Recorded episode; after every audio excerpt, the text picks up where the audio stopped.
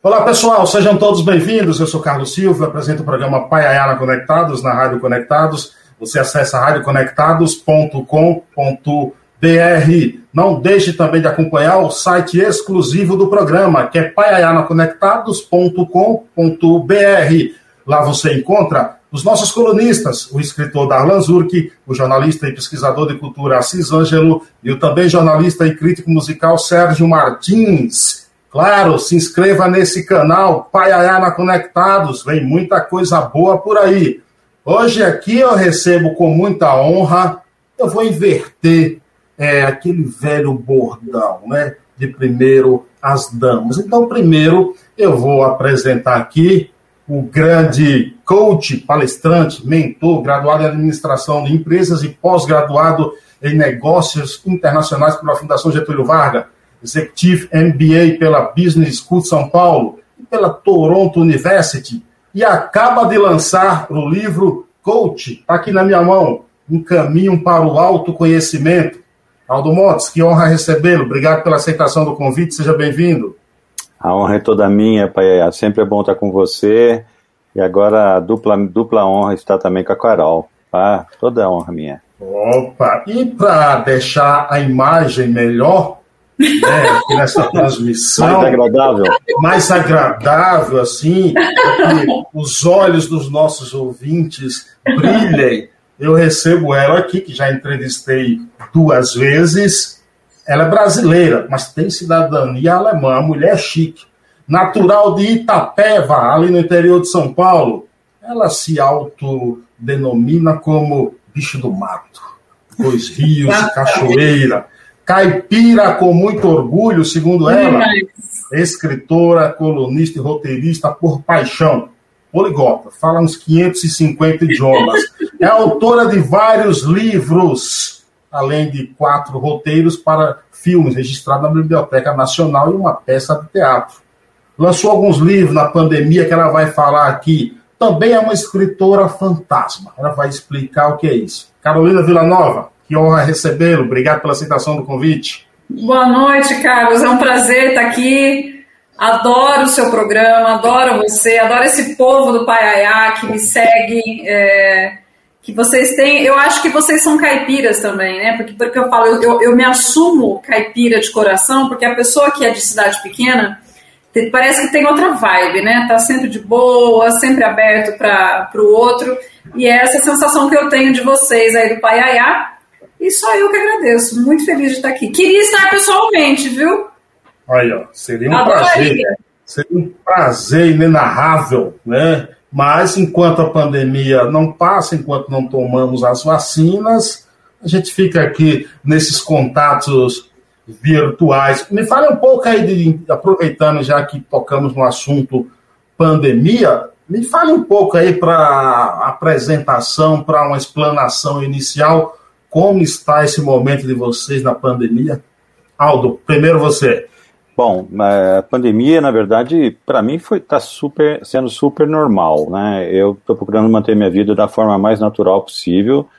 Não deixo de andar de moto, né? Tem uma moto aqui, ó, que eu ganhei muito Aí, especial e ela é uma miniatura da moto que eu tenho. Então, as pessoas me chamam de doido, mas eu acho que o mundo é dos doidos, né? Se eu ficar se eu deixar de viver pensando que um dia eu vou morrer, então não é legal, né, Silvio? Eu penso que a gente tem que viver nosso dia, cuidado, né? Ter cuidado, uso máscara. Eu é, procuro, já tomei minha primeira vacina também, a segunda dose deve estar saindo logo. Oi, a Jane está chegando aí. Então, o que eu quero dizer, a minha vida eu só tive que adaptar, né? Antes eu, eu fazia meus atendimentos 100% presencial, hoje eu faço 100% virtual e está sendo super legal, super legal, não, não mudou nada.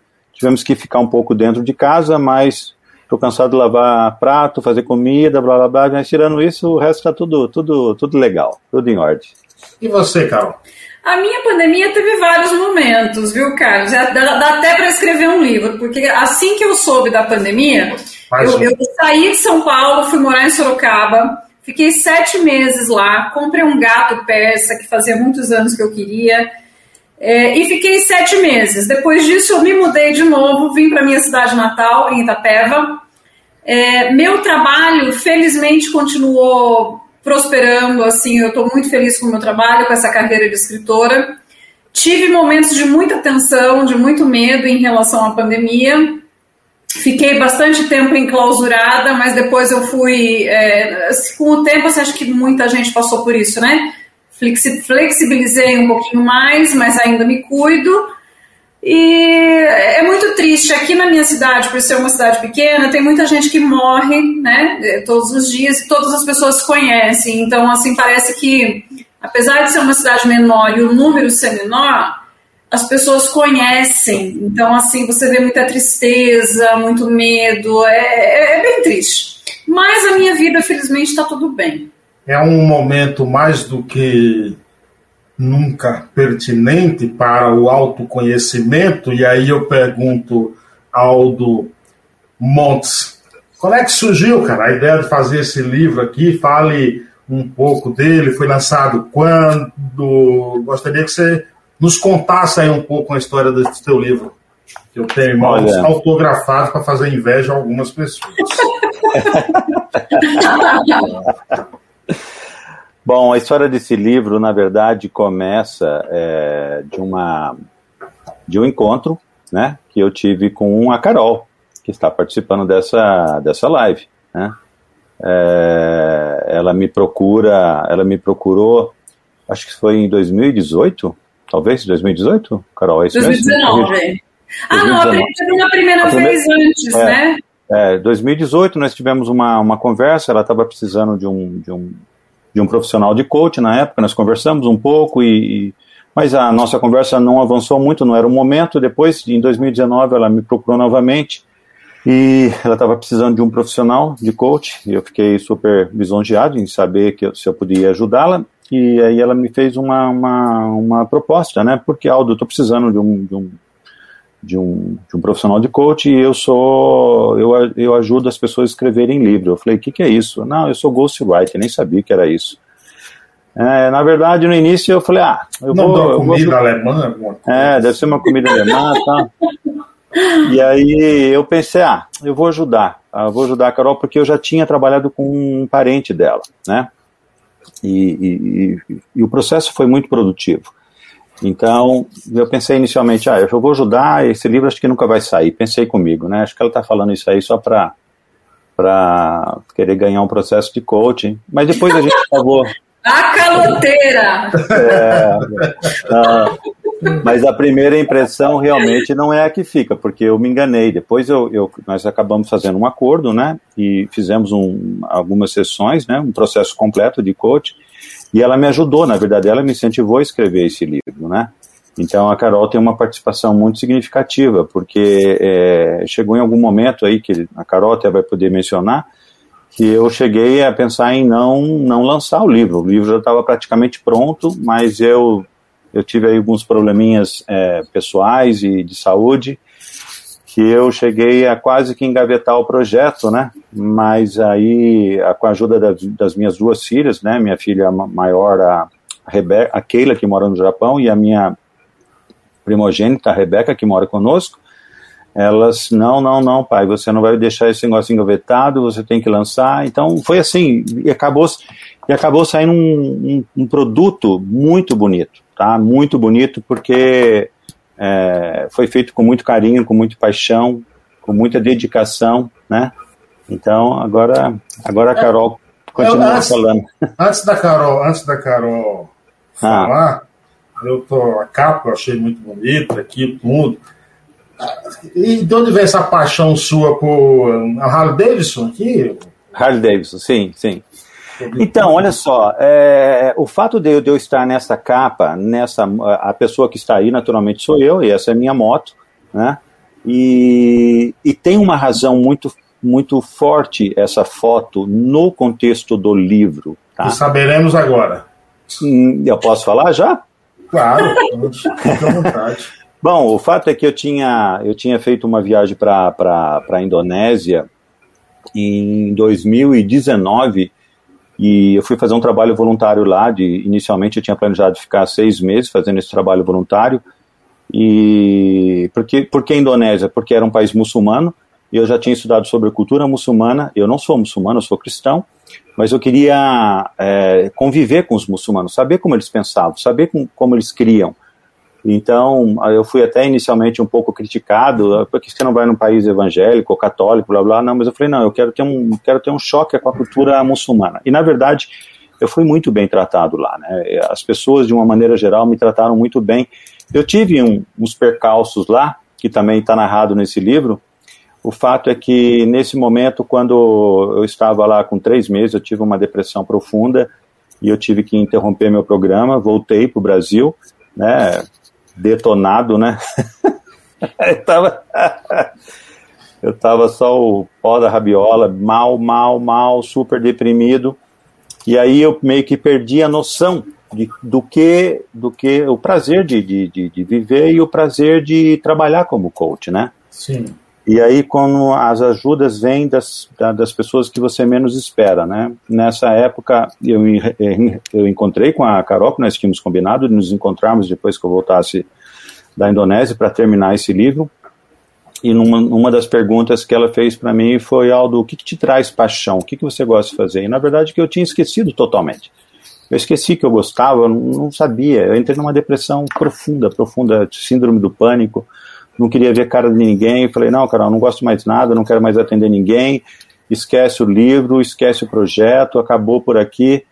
Mas ela me fez eu recordar. E aí o que eu fiz? Eu comecei a aplicar alguns testes em mim, né, que eu aplico para os meus clientes.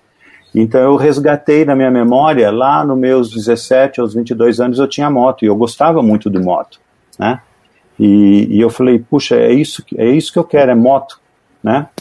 E aí só faltava o dinheiro. o fato é que eu fiquei uns seis meses procurando, procurando essa moto, encontrei, é, financiei, e o fato é que essa moto, e naturalmente a ajuda dos amigos, orações e medicação que eu tomo, eu tomo até hoje, né? Eu estou falando com vocês, mas eu estou sob efeito de uma medicação. Só que hoje eu consigo viver uma vida normal, tá?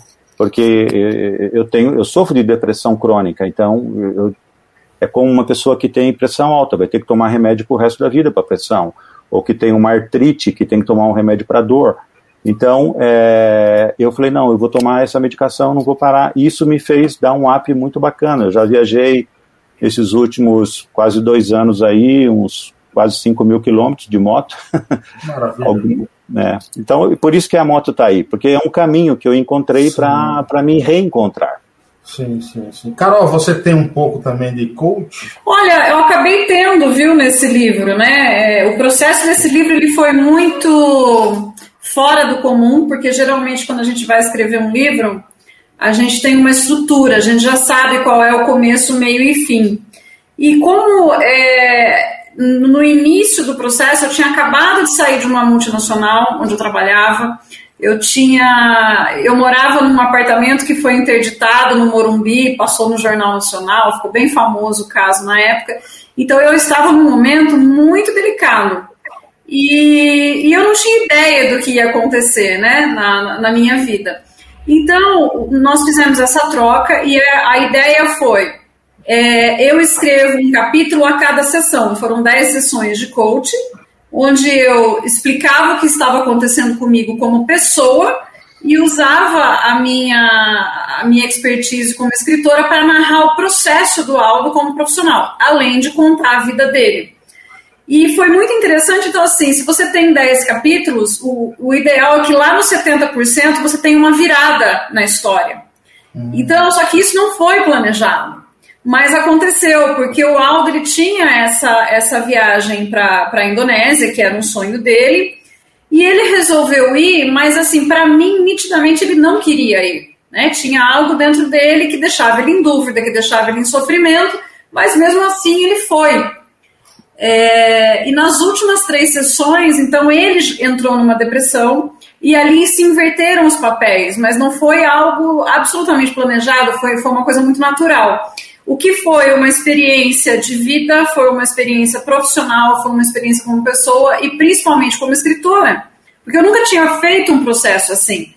E o Aldo acabou indo para essa viagem contra a minha vontade, não que eu tivesse que ter alguma vontade, mas tinha uma preocupação. E nós é, decidimos, olha, então depois de seis meses a gente se encontra, vamos ver como é que está a minha vida e a sua, e a gente conta para o leitor. Porque ali, o livro ele conta 10 sessões de coaching, né, num período mais aproximado de, de 10 semanas, e seis meses depois, como é que isso repercutiu na vida de cada um?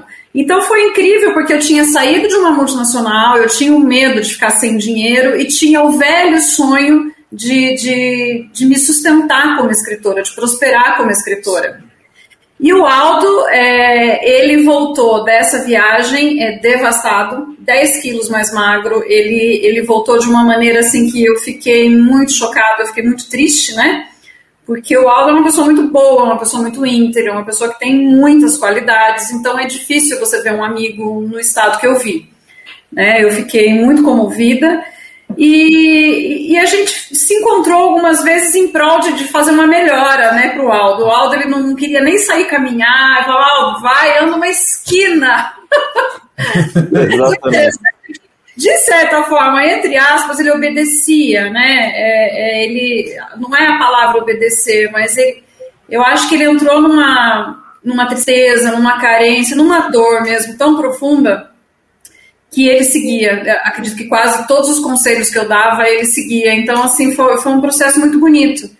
Porque ele é, é o coach do livro, mas teve um momento em que esse papel realmente se inverteu, não foi planejado e ele acabou se recuperando, né? A história da moto dele é realmente uma história muito bonita. Eu, inclusive, eu tenho um artigo que se chama Quais são as suas paixões?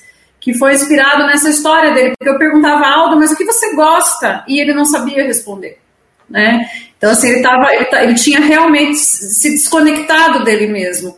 Então, o livro, ele é uma história incrível de um coach, de uma escritora que acabou se refazendo, né, da, da área administrativa de multinacional para o sonho de, de, de, se tornar uma profissional da literatura com, com sucesso. Então, isso aconteceu.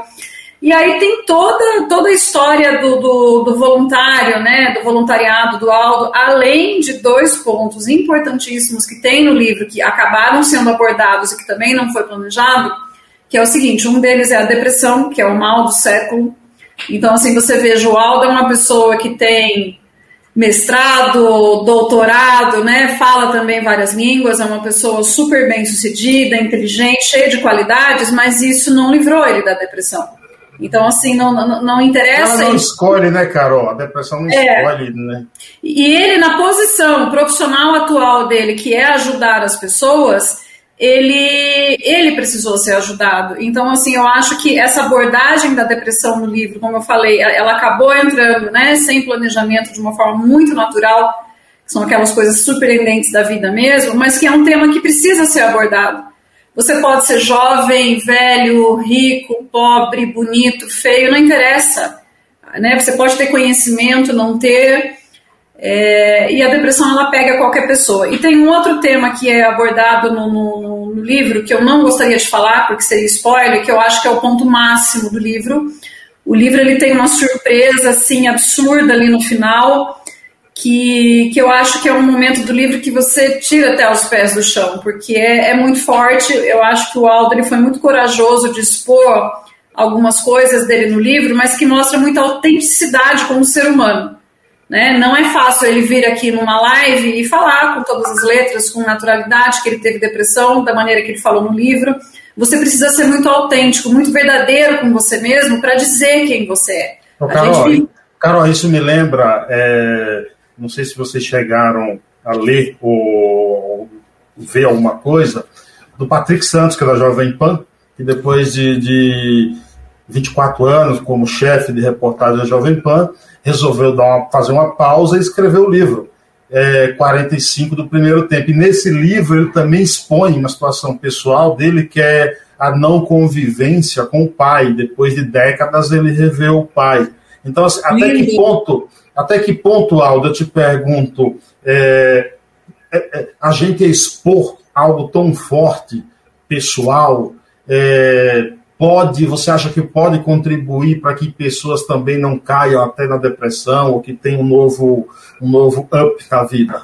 Olha, é, Silvio, eu, eu cheguei a um momento da minha vida de inflexão. Eu poderia simplesmente ter omitido esses, esses fatos mais dramáticos, né? O, o livro era meu e eu podia escrever o que eu queria. Podia falar lá, colocar um happy end e simplesmente colocar só as coisas é, bonitas e agradáveis e, e, vamos dizer, prazerosas que tinham acontecido durante o processo que eu, que eu tive com a Carol mas eu decidi por opção, e nesse, e nesse sentido a, a Carol nunca me, me, me, pressionou em nenhum momento, ela, ela me deixou super à vontade. As minhas filhas não sabiam, porque elas não tinham lido o livro ainda, né? Eu tinha passado o rascunho tanto para Keila como para Rebeca, mas as duas não chegaram a ler, né? A minha filha mais nova até hoje, ela não leu o livro porque ela falou, mãe, pá, a minha esposa leu o livro e falou assim: Não, o seu pai escreveu um monte de coisa absurdo no livro. Então, minha filha mais nova falou: Pai, eu, eu tenho receio de ler seu livro porque eu posso me magoar. Eu falei: Filha, tudo bem, é um direito seu. Se você não, quer ler, não, quiser, não, não quiser ler o livro, não, não leia, não tem problema. Mas eu procurei ser o mais autêntico possível. E eu pensei também, não somente falar de algo que me, que me incomodou e que me acompanha, mas para ajudar outras pessoas. Hoje eu sou convidado para fazer palestra para pessoas que sofrem de depressão, entende? E eu não falo no sentido como médico, porque eu não sou médico, eu não falo no sentido como psicólogo, porque eu não sou psicólogo nem psiquiatra, mas eu falo no sentido de uma pessoa normal, entende? Que está tendo tudo na vida, no melhor momento da sua vida pessoal e profissional, e de repente se, se vê num buraco sem fundo e sem desejo de, de, de de levantar da cama, uma coisa horrível, entende? Então, quantas pessoas hoje, eu, eu, eu hoje eu, eu, faço um trabalho voluntário e, e, e quando eu falo isso para eles, né, eu, esse trabalho que eu faço já, já faz 18 meses, né, é inserção de jovens no primeiro emprego, é, e eles com receio falam comigo sobre depressão, e eu falo, olha, fica tranquilo, eu passei por isso. Então, eu como mentor deles, eles falam, mas Aldo, você? Eu falo, sim. Então, quebra, assim, uma barreira, né? Porque a, a ideia que eles têm de nós é que nós somos as pessoas mais perfeitas do mundo, e não somos perfeitos. É, nós temos angústias, tristezas, alegrias, temos erramos, acertamos, então, isso hoje me ajuda muito. Eu tenho sido convidado para vários eventos para falar sobre esse tema e tem um outro tema, né, que, que a Carol, ela, ela, ela tá num, ela falou que não vai dar o spoiler, então também não vou falar. Quem quiser precisa comprar o livro para vocês lerem, para saber o que aconteceu. E então eu me sinto super à vontade. Foi ótimo. Para mim era algo que eu trazia dentro de mim e tinha, de uma certa forma, um pouco de vergonha, de receio de como iam me julgar. E eu estou numa idade na minha vida que eu não estou nem aí o que pensam de mim, do Aldo. Se querem gostar de mim, que gostem. Se não querem gostar também, não tem problema nenhum. Eu não posso agradar todo mundo. Mas eu cansei de tentar criar uma capa que nós vivemos sete dias ou é, é, sete dias, 24 horas do dia, felizes permanentemente. Não existe isso. Esse mundo que mostra o Instagram, todo mundo sorrindo, não existe. Isso aí é, não é a realidade da vida, entende? É... Ô, ô, Carol, deixa eu te perguntar uma coisa. Uma escritora fantasma, uma ghostwriter, né? Nesse, nesse momento, você dividindo essas lições de vida com com Aldo escrevendo um livro e o escritor fantasma, o seu nome não vai ali no livro. Você, no fundo, no fundo, se sente também é, autora, se sente parte dessas histórias assim, muito mais além do que o simples fato de escrever? Sim, é, eu, eu já escrevi acho que uns 40 trabalhos como ghostwriter é um processo. É, há anos atrás, quando eu era só escritora dos meus próprios livros, eu tinha muito apego, né? Eu achava assim, nossa, como é que eu vou escrever um artigo e eu vou vender isso para alguém e não vai sair meu nome? Existia um apego que hoje não existe mais. Eu acho que foi um processo muito natural para mim, pelo seguinte: conforme eu, eu, eu entrei nesse, nesse trabalho, né, como ghostwriter, é, é, até bonito de dizer, pode parecer meio romântico, mas é verdade. É a troca de sonhos, porque eu tenho a capacidade de escrever eh, livros, histórias, tenho conhecimento de, de, de storytelling, tenho técnicas, tenho um talento, né? Eu, eu tenho uma facilidade muito grande de, de conversar com alguém e encontrar o caminho para contar a melhor história, né, sobre a vida dessa pessoa e muitas vezes atrelando ao, ao trabalho que ela faz, a um método que ela criou, etc. E então eu, eu acabo realizando o sonho de pessoas que querem escrever um livro, mas têm dificuldade ou não têm tempo, não sabem como. E essas pessoas, elas me permitem realizar o sonho de trabalhar como escritora. Então, assim, é uma troca muito justa.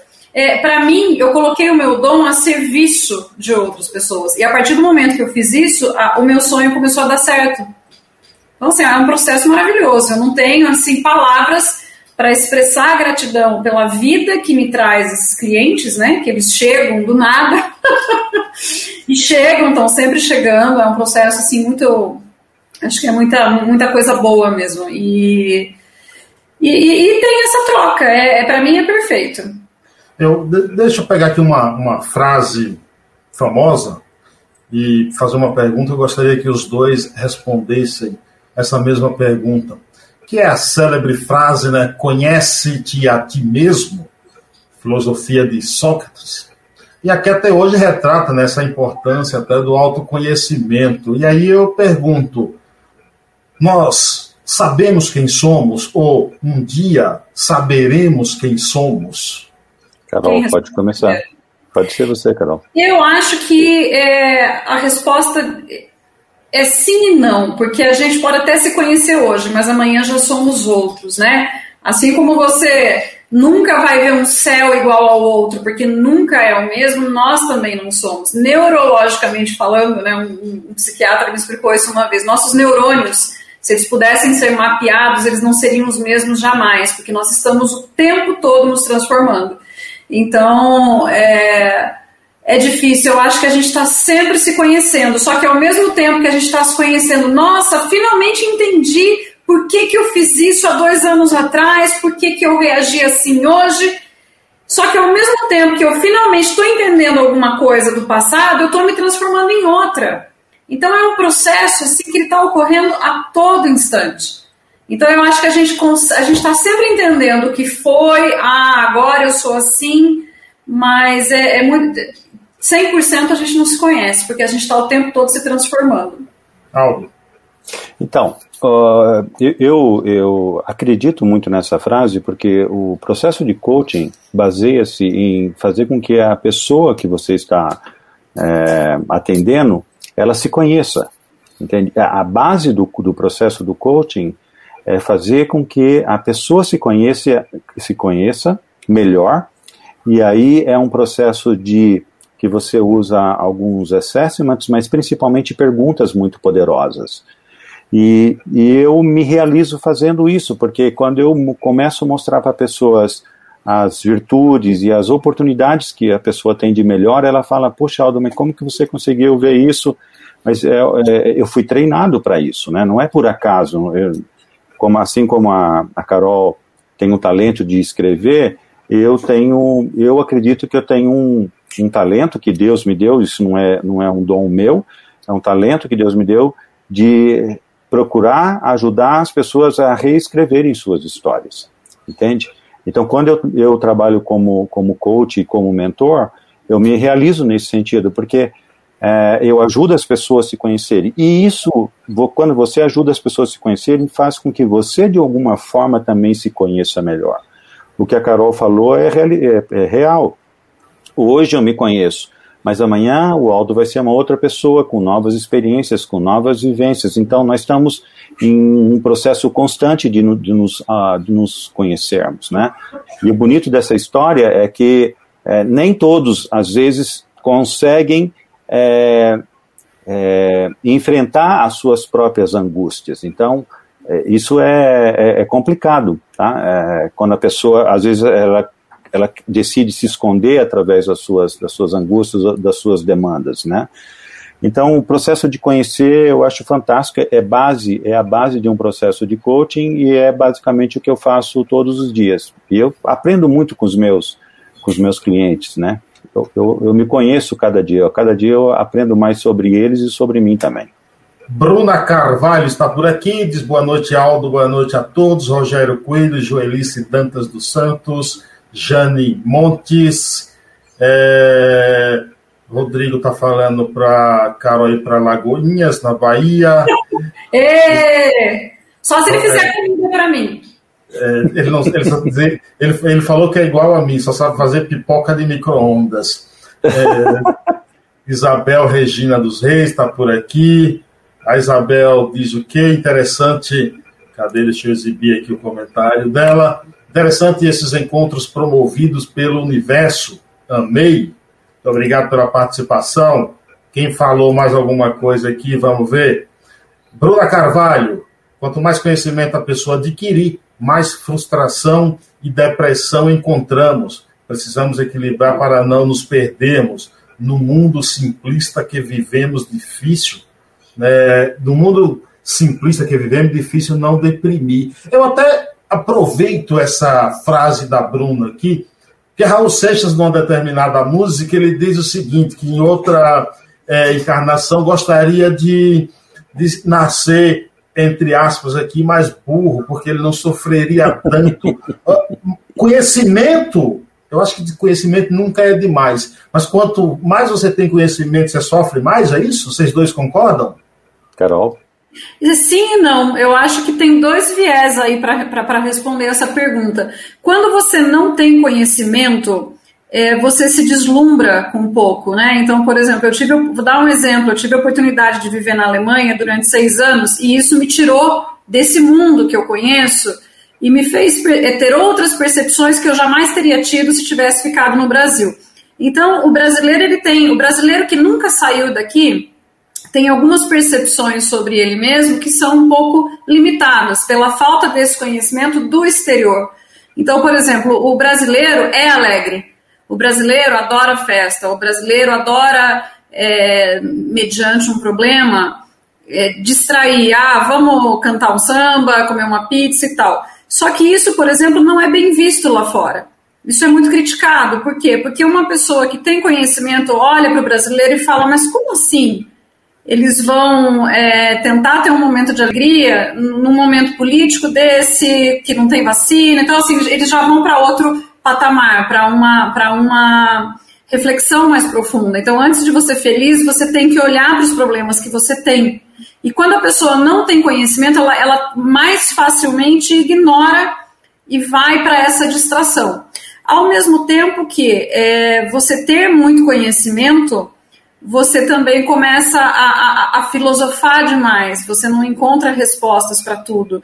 É, quanto mais você pensa, então, por isso que eu falo, né, as duas coisas podem ser sim e não. Quando você pensa demais, busca explicação demais, é, você começa a entrar numa paranoia, porque aí você também deixa de viver, ou seja, você tem que ter um equilíbrio, né, ter o conhecimento, mas também ter aquela tranquilidade de se permitir se distrair, se permitir não pensar. É, os dois extremos eu acho que eles podem trazer uma, uma certa infelicidade, tanto o excesso de conhecimento quanto a falta dele.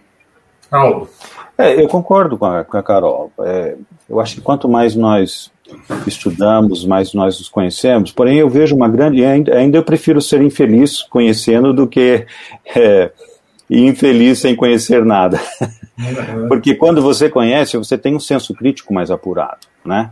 Então você não engole qualquer coisa. Você não, hoje nós vivemos aí num momento que a mídia é, é, é, ela quer falar o que eles querem, né? A, o Juca, como que é o Juca Chaves? Ele chegou a falar que a mídia a, a mídia brasileira é até boa, ela é boa. Se você pagar bem, eventualmente eles até falam a verdade, né? O jornalista. É. Né? Então, eu, vi, eu, eu, vi uma camisa, te interromper um pouquinho, eu vi uma camisa com uma frase que eu achei sensacional e vou comprar. É, é. Conhecimento acima da mídia. É. Então, porque, é, é, ou seja, se, vo, se você não tem um senso crítico, você engole tudo que passam para você. Então, aí daí que eu acho que é da beleza do conhecimento. E o ser humano sempre vai estar insatisfeito. Isso faz parte do ser humano, né? Eu me considero, por exemplo, um eterno aprendiz, né? É, quanto mais eu estudo, quanto mais eu leio, quanto mais eu pesquiso, mais eu me dou conta que eu sei praticamente quase nada, né? Eu sei uma gota no oceano, entende? Mas eu ainda prefiro ser, ter as minhas angústias conhecendo do que ter as minhas angústias ignorante, entende? E ignorante não no sentido pejorativo, porque ignorante significa não conhecer, né? Claro. Em algumas coisas eu sou ignorante, por exemplo, russo, eu sou ignorante porque eu não conheço russo, né? Mas, de uma forma geral, a história, a dinâmica da vida, como funciona isso, eu, isso me atrai e, e me faz bem. E, e, depois de uma determinada idade, vocês são jovens ainda, mas de, depois de uma determinada idade, você começa a relegar algumas coisas para segundo plano, entende? Você não começa a se preocupar tanto em querer agradar todo mundo, porque você não vai conseguir definitivamente agradar. Eu acho que você tem que ter, você tem que ter é, é, coerência com seus princípios, com a sua ética, com a sua forma de viver. Se você conseguir fazer isso, é, fica muito mais fácil de você se relacionar. O Rodrigo Carvalho diz: autoconhecimento e introspecção leva a exposições como essa, de Aldo, que só nos agrega em conhecimentos. E ele Legal, bacana. Ele, é, ele acrescenta: Carol, você é incrível. Obrigada. Eu estou vendo aqui vários comentários, mas eu não acho que eu não sei nem como responder. É só você que tem acesso a isso, né? É, sou eu aqui, com eu que manipulo é. tudo aqui, é. entendeu? É o dono. É, é. manipulo aqui. Vocês estão na palma da minha mão hoje aqui. A Joelice disse: a luz interna reacendeu uma chama intensa de vida. A fé, o amor e a empatia fortaleceu o ser. Exatamente. Bruna Carvalho continua aqui, conspiração do universo, tudo flui. Deixa eu ver se tem mais aqui alguma coisa. O Rogério Coelho, o conhecimento é um caminho sem volta. Agora, Aldo, deixa eu me tirar uma dúvida aqui, rapaz. É, sem querer dar spoiler, né? Bonita essa Sim. palavra aqui, mas eu não sei pronunciar direito, né? Tá eu, só, eu, só, eu só falo paiaiaiês, né? E, e, mas, enfim, por que, que você foi buscar aquele jogo lá, Bélgica, Bélgica do espetacular De Bruyne, do gigante goleiro Courtois, Bélgica 2, Brasil 1. Você também gosta de futebol, é? Não, na, na verdade, olha só, é, por incrível que pareça, eu sou zero esquerda de futebol. É, eu me considerava um ET quando eu era mais jovem, porque eu não, eu não me enquadrava nos padrões de um brasileiro normal, né?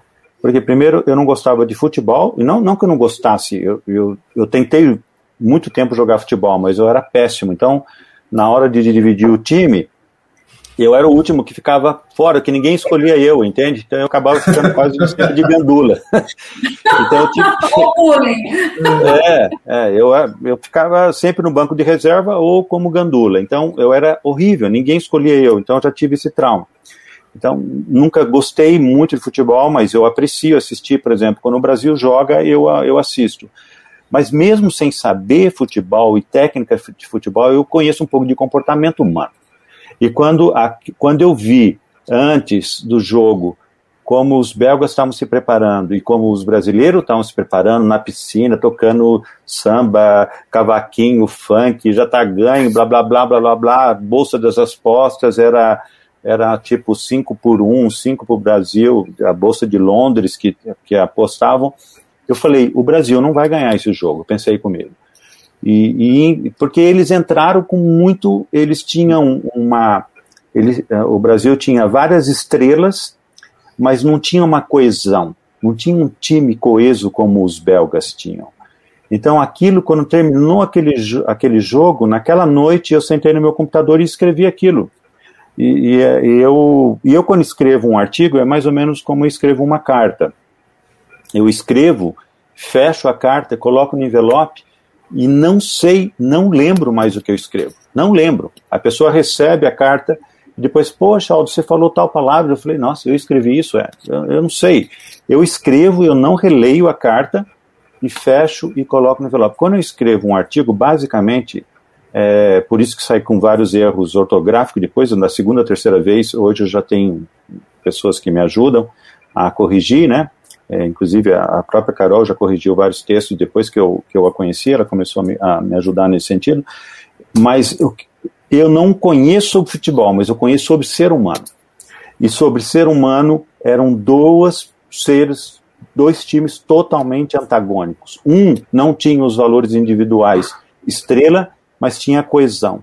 Por isso que o trabalho em equipe tem muito mais resultado do que o trabalho individual, né? Então, quando eu treino essas pessoas para entrarem no mercado de trabalho e não só entrarem, passarem para uma entrevista, mas continuarem trabalhando, eu sempre digo, é, 70% das, das pessoas são escolhidas pelos seus technical skills, hard skills, que são os conhecimentos técnicos, mas 60% são demitidos devido à falta dos soft skills, ou seja, a habilidade relacional, entende? E é isso que eu procuro desenvolver nas pessoas. É, então, foi por isso que eu escrevi aquele artigo, mas de futebol eu não entendo absolutamente nada, Silvio. Ó, oh, o Rodrigo, tá vendo? O Rodrigo tem, tá inspirado. Não, tem, tem telespectador, internautas é, desse nível. Ó, oh, John Kennedy, ele cita aqui, Olha, ó. bacana. Não posso lhe dar a fórmula do sucesso, mas a do fracasso é querer agradar todo mundo. Fecha aspas aqui. Sensacional. Bem, é outro nível. É outro nível, hein? Telespectadores aqui, entendeu? Carol, você escreveu a pandemia no prédio 295, é, tá aí, irmãos, lindo, amarelo.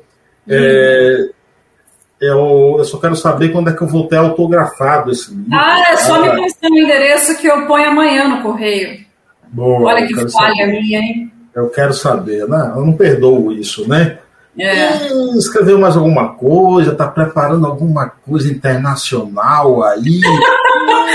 Deus te ouça. É, que é que você está. É, vai, vai sair um livro aí pela Literary Books International, entendeu? Isso Fale mesmo. Um pouco, Olha, é a, realização, é a realização de um sonho, porque eu finalmente vou sair por uma grande editora. A Literary Books International é uma das maiores editoras do Brasil. Né? Então, quando você. Ah, como é que eu faço para saber se é uma boa editora? Né? Você tem o site da Publish News, que é onde a gente verifica os livros mais vendidos, que é aquela lista que sai na revista Veja. E, e por trás desse, desses livros mais vendidos estão as editoras que estão mais vendendo. Então, a, a Literary Books Internacional é uma editora que está por trás de, né, de vários livros que são mais vendidos no Brasil e todo ano ela está nessa lista.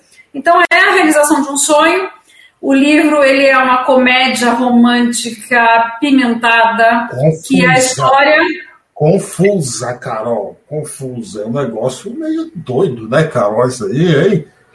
É a história de uma mulher de 40 anos que quer encontrar um grande amor e ela entra é, em aplicativo de relacionamento.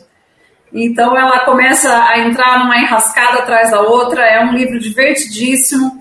E a editora está fazendo um trabalho sensacional que está engajando pessoas para participar desse projeto. Então, tenho na, nas mídias sociais tem um, um, um, site chamado Amor em App de Paquera, onde a editora está tá fazendo muitas perguntas para as pessoas para a gente chegar a uma conclusão final sobre é, qual vai ser né, o, o, nome desse livro. Nós vamos colocar mais informações porque muitas pessoas foram entrevistadas, né, para participar desse livro, porque muita gente usa aplicativo de relacionamento, desde adolescente até pessoas de terceira idade.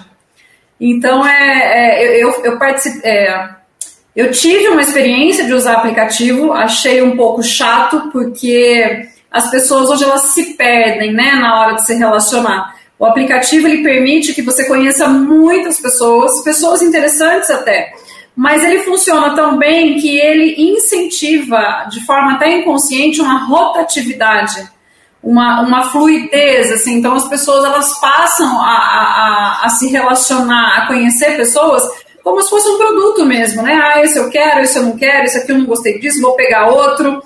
E, e para mim me pareceu assim uma espécie de cultura organizacional muito supérflua, muito superficial e até mesmo é, não sei se a palavra é mentirosa, mas assim, ela não é verdadeira.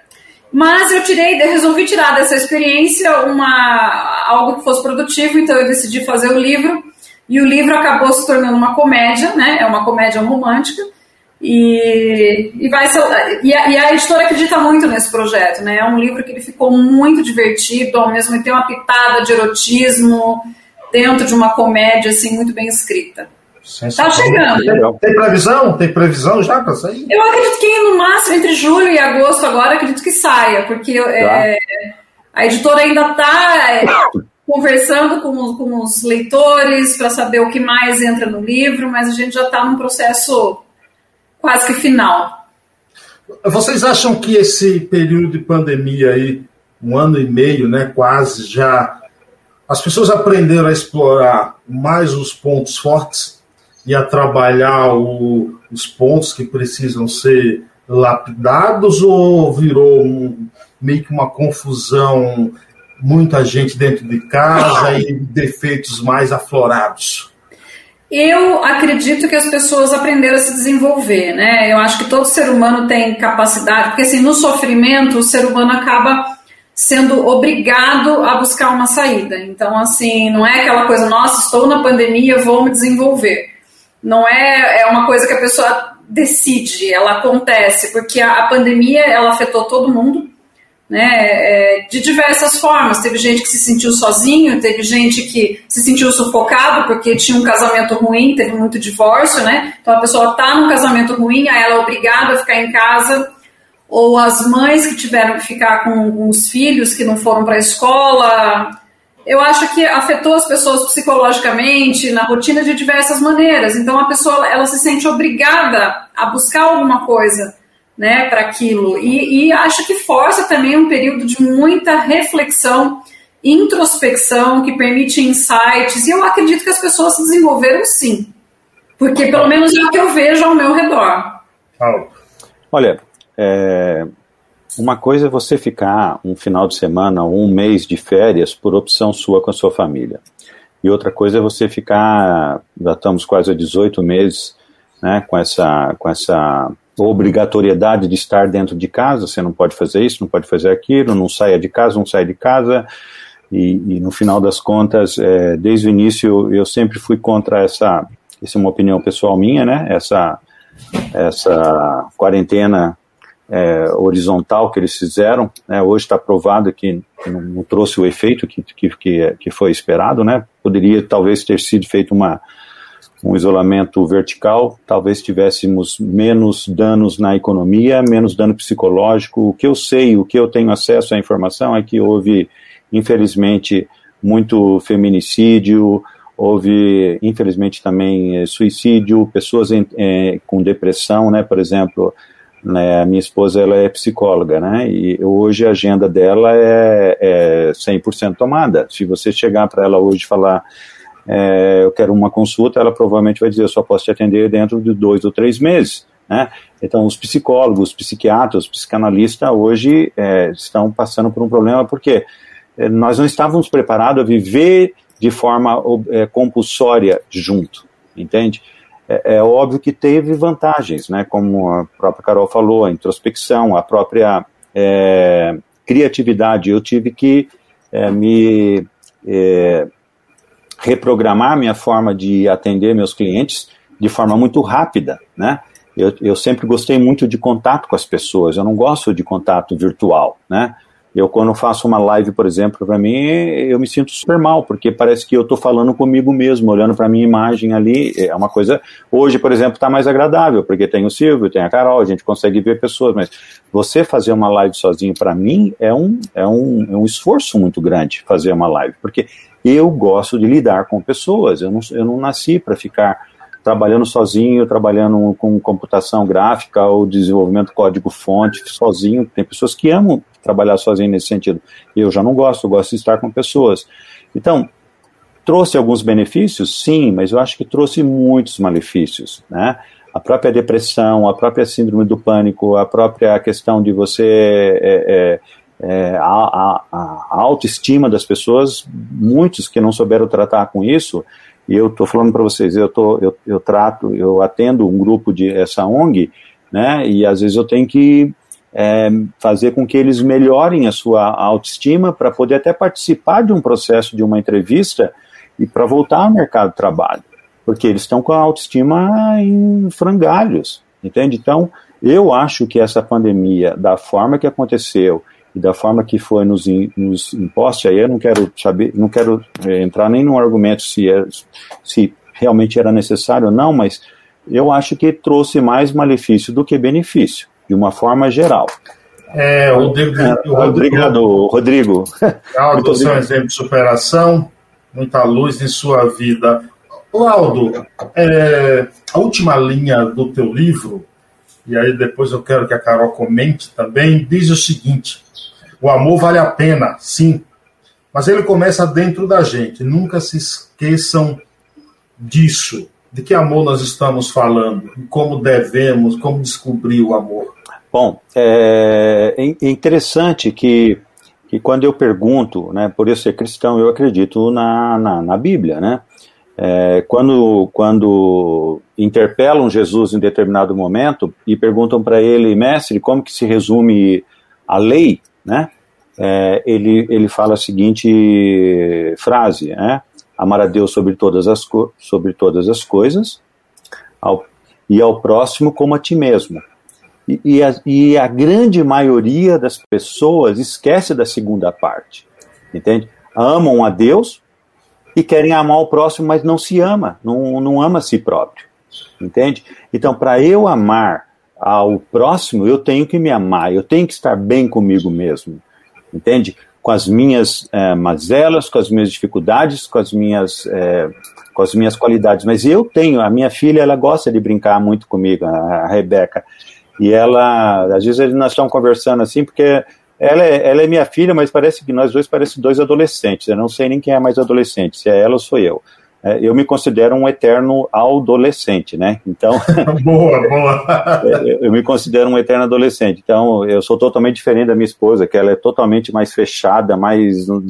E eu sou brincalhão, sempre fui assim, gosto assim, e se gostam de mim assim, muito bem, se não gostam também, be my guest. E ela fala, ah, pai, às vezes ah, você se acha, né, pai? Eu falo, sim, eu me acho. Claro que eu me acho. Se eu não gostar de mim, quem vai gostar de mim, Silvio? Entende? Eu tenho que estar bem comigo para poder fazer alguém estar bem. Entende? E as pessoas às vezes esquecem esse detalhe. Né? Ama a Deus e ama o próximo, mas não ama a si próprio. Se você não ama a si próprio, como que você pode amar, a, a, a dar de si para as pessoas? Então, acho que você tem que estar bem consigo mesmo para poder fazer alguém feliz. Caso contrário, é complicado. Fale, Carol. É, essa, essa última frase, para mim, ela fala do amor próprio. Teve até um artigo que eu, que eu coloquei uma, uma, uma reflexão sobre isso que eu achei assim, muito forte. Eu não sei se todo mundo consegue entender isso. Amor próprio não é essa coisa de você se olhar no espelho e falar: Nossa, eu sou cara, eu sou linda, eu sou gostosa. Eu sou... Não é isso. Amor próprio é quando você já olhou para suas próprias sombras, quando você já olhou para o seu relacionamento com pai e mãe e já aceitou todos os defeitos que eles têm, porque você tem também. Então, assim, o amor próprio, ele, ele já passou, ele já entrou num nível de introspecção, de reflexão, que fez você passar por toda a sua infância, por sua adolescência, por todos os erros e principalmente aquelas picuinhas, né? Não é nem picuinhas, mas são traumas mesmo, dores que a gente leva anos para entender. Por que, que meu pai é assim? Por que, que minha mãe é assado? Por que, que é, meu avô? Por que, que a minha família é desse jeito? Então, quando você finalmente entende a sua ancestralidade, aceita como é, é porque você realmente encontrou o amor próprio. Porque o amor próprio não tem nada a ver com a imagem tem a ver com o que, com o que está por dentro, né? Quem você é, de onde você vem. A partir do momento que você já olhou para tudo isso, se aceitou, então você tem amor próprio. E a partir daí você consegue amar o outro, né? É você não dá o que você não tem. Se você não encontrou o amor próprio, você só está projetando no outro suas próprias carências. Aldo, o que é a vida? A vida é viver o seu, o seu presente, né? Porque nós, é, o que, que, é a depressão, excesso de passado, e o que, que é a ansiedade excesso de futuro. Então, se nós conseguirmos viver o presente, né, é, isso é o melhor que nós podemos fazer. E viver o presente não significa somente viver para você ser feliz, é você fazer alguém feliz. Né? Quando é, eu, eu vivo um momento na minha vida que eu já fui muito beneficiado, já fui muito ajudado. Se eu cheguei onde eu cheguei, graças a Deus, é, tiveram muitas pessoas bacanas, legais, que me ajudaram a chegar. Então, por que não se doar um pouco e fazer com que é, você use parte do que você aprendeu, parte do que você conheceu para ajudar outras pessoas. Eu acho isso, eu, eu vejo a vida desse, dessa forma. Não vejo a vida muito com muito mais complexidade, não. Carol, o que é a felicidade? Poxa vida, né? A felicidade eu acho que é uma busca eterna, né? De uma, de uma coerência entre o que a gente pensa, o que a gente faz, o que a gente vive. Quando você consegue é, encontrar essa coerência dentro de você, é, a vida ela reflete do lado de fora, né, ao seu redor, uma plenitude merecida, né, um equilíbrio.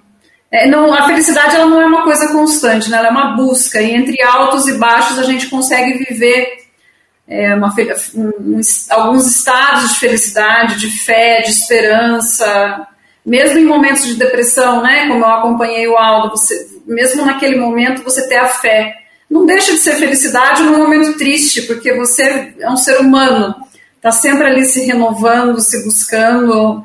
E eu acho que quanto mais a gente envelhece, amadurece, não sei para todo, mas eu acho que a gente fica mais perto da felicidade, porque a gente deixa outros valores para trás e, e, vai encontrando o, o verdadeiro sentido da vida. Ai, que lindo lá pra você. Aí o Rodrigo, você. Aí o, Rodrigo é um fofo. Aí o Rodrigo faz a pergunta mais difícil dessa live. Carlos, o que é o sucesso? Sucesso é, ter pessoas, sucesso é ter pessoas incríveis como vocês aqui, rapaz. Não tem nada melhor do que isso aí. É um fofo esse Rodrigo, viu? Ele é, é, é. E para quem, quem quer ler vocês, onde encontrar os trabalhos de vocês? Estão à venda onde? Com beijos, abraços, carinhos, onde? Carol? Olha, o meu site, carolinavillanova.com, escreve aí, faz aparecer aí. Ali tem, eu tenho mais de 500 artigos publicados, pessoas que, que, que, que bastante pessoas do Paiaiá, que leem diariamente, é, é, muito gostoso. Então ali elas podem ver muitos artigos e ali tem os links de todos os, os meus livros e nas mídias sociais, mas eu acho que o site é o principal. Aldo? É, bom, o meu site eu, eu, eu não, não lancei meu livro ainda, então quem quiser comprar os, o, adquirir esse, esse, livro, você tem duas opções. Diretamente comigo através do, do meu telefone, né? Meu WhatsApp, ou via Instagram. Uh, Facebook, por favor, não falem comigo no Facebook, porque eu sou péssimo de Facebook. Eu não, eu tenho Facebook porque está associado à conta do Instagram, então eu não tenho como cancelar. Então está atrelado, mas é, Facebook não me procurem porque eu, eu não gosto de Facebook eu raramente acesso Facebook. Então, via WhatsApp, meu contato direto, ou via Instagram, ou no site do Amazon. Meu livro também está no formato digital no Amazon. E a Bruna Carvalho, brilhantemente, manda aqui o seguinte: Gonzaguinha. Ela diz: é maravilha ou é sofrimento? É alegria ou lamento? Fico com a pureza das respostas da criança. É bonita, bonita, é bonita. Vai. Hum, ah, muito bem. É, ó, Tiana Furtado. Ah, Tiana, que amor. Aí, ó, parabéns, Carol, parabéns, Aldo, parabéns, Carlos, pela live brilhante.